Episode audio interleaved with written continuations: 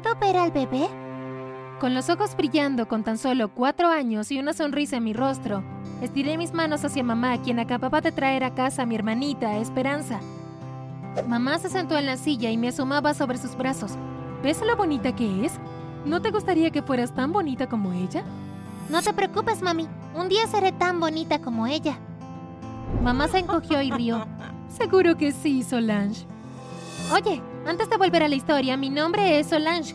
Dale me gusta a este video y suscríbete a nuestro canal. También aplasta esa campana de notificación para que sepas cuando publicamos más historias extrañas como la mía. A los cuatro años no entendía muy bien lo que quería decir mamá, ni me di cuenta de que ella pensaba que yo era la cosa más espantosa sobre la faz de la tierra. Antes de que naciera Esperanza, solía jugar sola en mi habitación mientras ella entretenía a mis amigos o miraba sus novelas. Para ser honesta, realmente no me importaba. Sin embargo, luego del nacimiento de Esperanza me di cuenta de lo diferente que nos trataba mamá. Mamá llevaba Esperanza a todas partes y siempre la felicitaban por lo bonita que era a pesar de que no podía entender lo que decían. Mamá, por otro lado, siempre me preguntaba por qué no era tan bonita como Esperanza. Quería que mamá me prestara atención como lo hizo con Esperanza. Mamá nunca me llevó a ningún lado, ni siquiera al jardín de infantes. Mamá contrató a un conductor para que me llevara y me trajera de la escuela, y cuando necesitaba salir de casa llamaba a la niñera. Una tarde cuando iba a salir con Esperanza, yo la detuve. Mamá, ¿puedo por favor ir contigo? Esperanza va, ¿por qué yo no puedo ir? Pisoteé mi pie e hice un puchero. Mamá me dio una palmadita en la cabeza.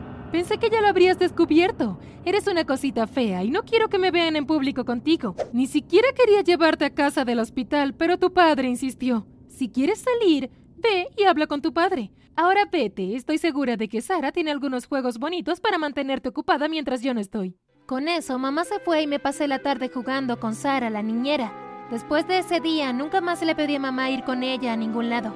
Pero mi suerte cambió unos meses después, o eso pensé cuando mamá vino a mi habitación. Solange, cariño, papá y yo te vamos a llevar a dar un paseo. Báñate y ponte uno de tus lindos vestidos. Volveré en unos minutos para peinarte. Tan repentinamente como apareció, desapareció. No me importaba. Comencé a bailar por mi habitación, feliz de que finalmente tendría un paseo con mis padres. Me duché rápidamente y me vestí. Saqué unos lazos que hacían juego para que mamá pudiera ponerlos en mi cabello. Luego de peinarme, mamá me envió abajo para esperar en el auto con papá. Jugué con Esperanza que estaba en su asiento de coche haciendo muecas. Cuando mamá finalmente llegó al auto, estaba sosteniendo una bolsa negra de basura. ¿Tienes todo? Papá preguntó mientras se abrochaba el cinturón. Sí, terminemos con esto. Papá se alejó de la casa. No estaba seguro de cuánto tiempo nos tomó llegar a nuestro destino, ya que me distraje jugando con Esperanza. Cuando el coche finalmente se detuvo, mamá se volvió para mirarme. Solange, vamos, cariño. Vuelvo enseguida, Esperanza. Besé los dedos de los pies de Esperanza, salí del auto y seguí a mamá que tenía la bolsa negra de basura en la mano. Entramos al edificio y mamá y yo fuimos acompañadas a una habitación que tenía una mesa, dos sillas y juguetes en una esquina. Corría los juguetes mientras mamá se sentaba en la silla. Unos minutos más tarde, a mamá se le unió otra mujer que se presentó como la señora Dayton. Mientras jugaba, escuché fragmentos de su conversación. Entonces, ¿por qué la trajiste? Mamá suspiró en voz alta. Oh, es demasiado fea para nuestra familia. No se parece a ninguno de nosotros. La señora Dayton se acercó a mí. Oye, Solange, ese es un nombre bonito. ¿Te gustaría ir a jugar con los otros niños? Asentí con entusiasmo. Mamá, ¿puedo ir? Seguro, bebé. La señora Dayton me tomó de la mano y me llevó arriba a un gran espacio abierto donde había niños mayores y menores que yo. Me dejó con una mujer llamada Victoria antes de salir de la habitación. Era de noche cuando me di cuenta de que mamá se había ido sin decirme adiós. La mujer, la señora Dayton, me dijo que este era mi nuevo hogar. Si aún no te has dado cuenta, mis padres me dejaron en un orfanato. ¿Qué clase de padres abandonarían a su hija? Siempre pensé que mis padres volverían y miré por la ventana durante semanas esperando que regresaran. A lo largo de los años me enamoré de la música y la señora Dayton incluso me compró un Walkman que apreciaba mucho. A los 11 años, una noche mientras lavaba los platos y cantaba, la señora Dayton se me acercó Tienes una hermosa voz. Gracias. Me sonrojé. Tal vez puedas audicionar para el programa de televisión Cantantes de menos de 12 años. No creo que pueda cantar frente a una multitud. Bajé los ojos con timidez. Serás genial. Solo necesitas creer en ti misma. Ese fue el comienzo de una hermosa amistad con la señora Dayton.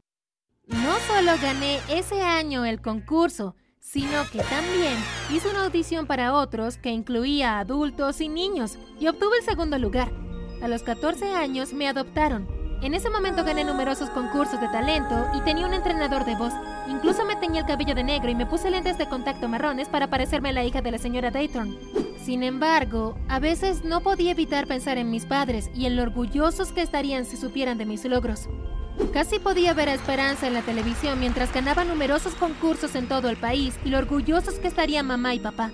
No me malinterpretes, amaba a la señora Dayton, pero me preguntaba si podría haber hecho algo para que mis padres me amaran. Durante mis años universitarios participé en un concurso de talentos donde el premio era de 100 mil dólares y un contrato con un sello discográfico. Nunca había trabajado tan duro en mi vida. La señora Dayton se aseguró de que me mantuviera al día con mis clases y me esforcé en mi entrenamiento vocal como nunca antes. La noche de la competencia cuando me anunciaron la ganadora y vi lo orgullosa que estaba la señora Dayton de mí, decidí cambiar mi nombre a Sandra Dayton. Era la hora de dejar atrás mi pasado y no aferrarme a nada que me recordara a mis padres, incluido mi nombre. En el último año de la universidad tuve un álbum exitoso y me hice famosa.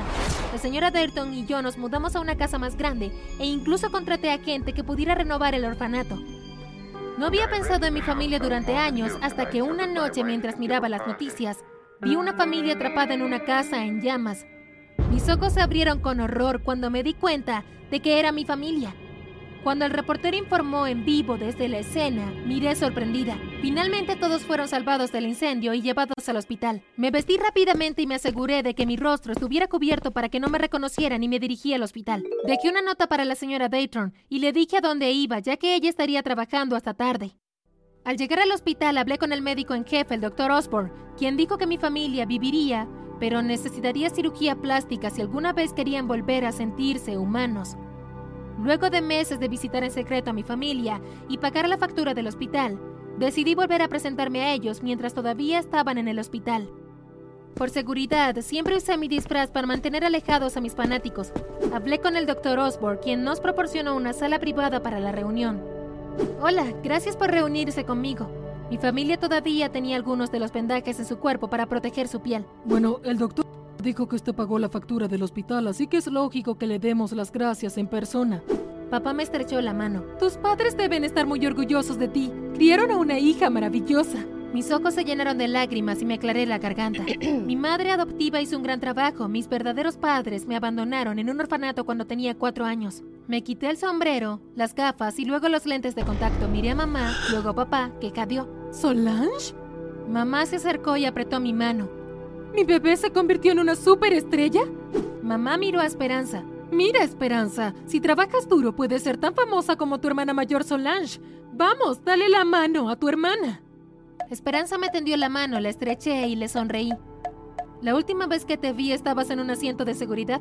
Mi mente vagó hasta la última vez que vi Esperanza antes de volver a hablar. Así que tengo una propuesta para todos ustedes. Sonreí. Rebusqué mi bolso, saqué una pequeña caja envuelta para regalo y la coloqué sobre la mesa. Voy a pagar la cirugía plástica para dos de ustedes. Esperanza dijo, pero nosotros somos tres. Lo sé, hay una trampa. Hice una pausa mientras miraba a mi familia. Las dos personas por cuya cirugía plástica pagaré trabajarán para mí por el resto de sus vidas.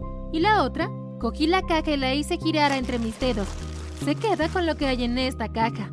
Desde donde estaba sentada pude ver las ruedas girando en sus cabezas mientras intentaban entender lo que acababa de decir. No necesito una respuesta ahora, volveré mañana y entonces hablaremos.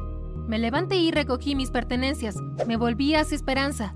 Fue bueno verte de nuevo. Me di la vuelta y salí de la habitación. Al día siguiente, cuando entré en la habitación, mi familia ya estaba allí. El cirujano plástico que traje conmigo estaba consultando con el doctor Osborne. Buenos días, ¿Han decidido quiénes de ustedes dos se someterán a la cirugía? Basándome en los ojos bajos de Esperanza y en cómo jugaba con los dedos, ya sabía cuál era el resultado antes de que mamá abriera la boca para hablar. Papá y yo decidimos que haremos la cirugía y Esperanza puede conseguir lo que tengas en esa cajita tuya. Mamá se movió nerviosamente en su asiento. Una avalancha de lágrimas brotó de los ojos de Esperanza. Ninguno de mis padres la consoló. Mi corazón se rompió por Esperanza. Alguien llamó a la puerta y el cirujano plástico se asomó a la habitación. Me puse de pie. Ah, doctor Fredericks, mamá y papá decidieron que realizaran la cirugía. ¿Puede llevarlos a conversar con usted y el doctor Osborne sobre la mejor manera de avanzar? Luego tráigalos de regreso para que puedan firmar los contratos que redacté.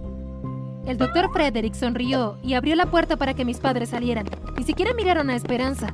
Luego de que nuestros padres se fueron, me senté en la silla junto a Esperanza y la abracé hasta que se calmó. Levanté su barbilla para que nuestros ojos pudieran encontrarse.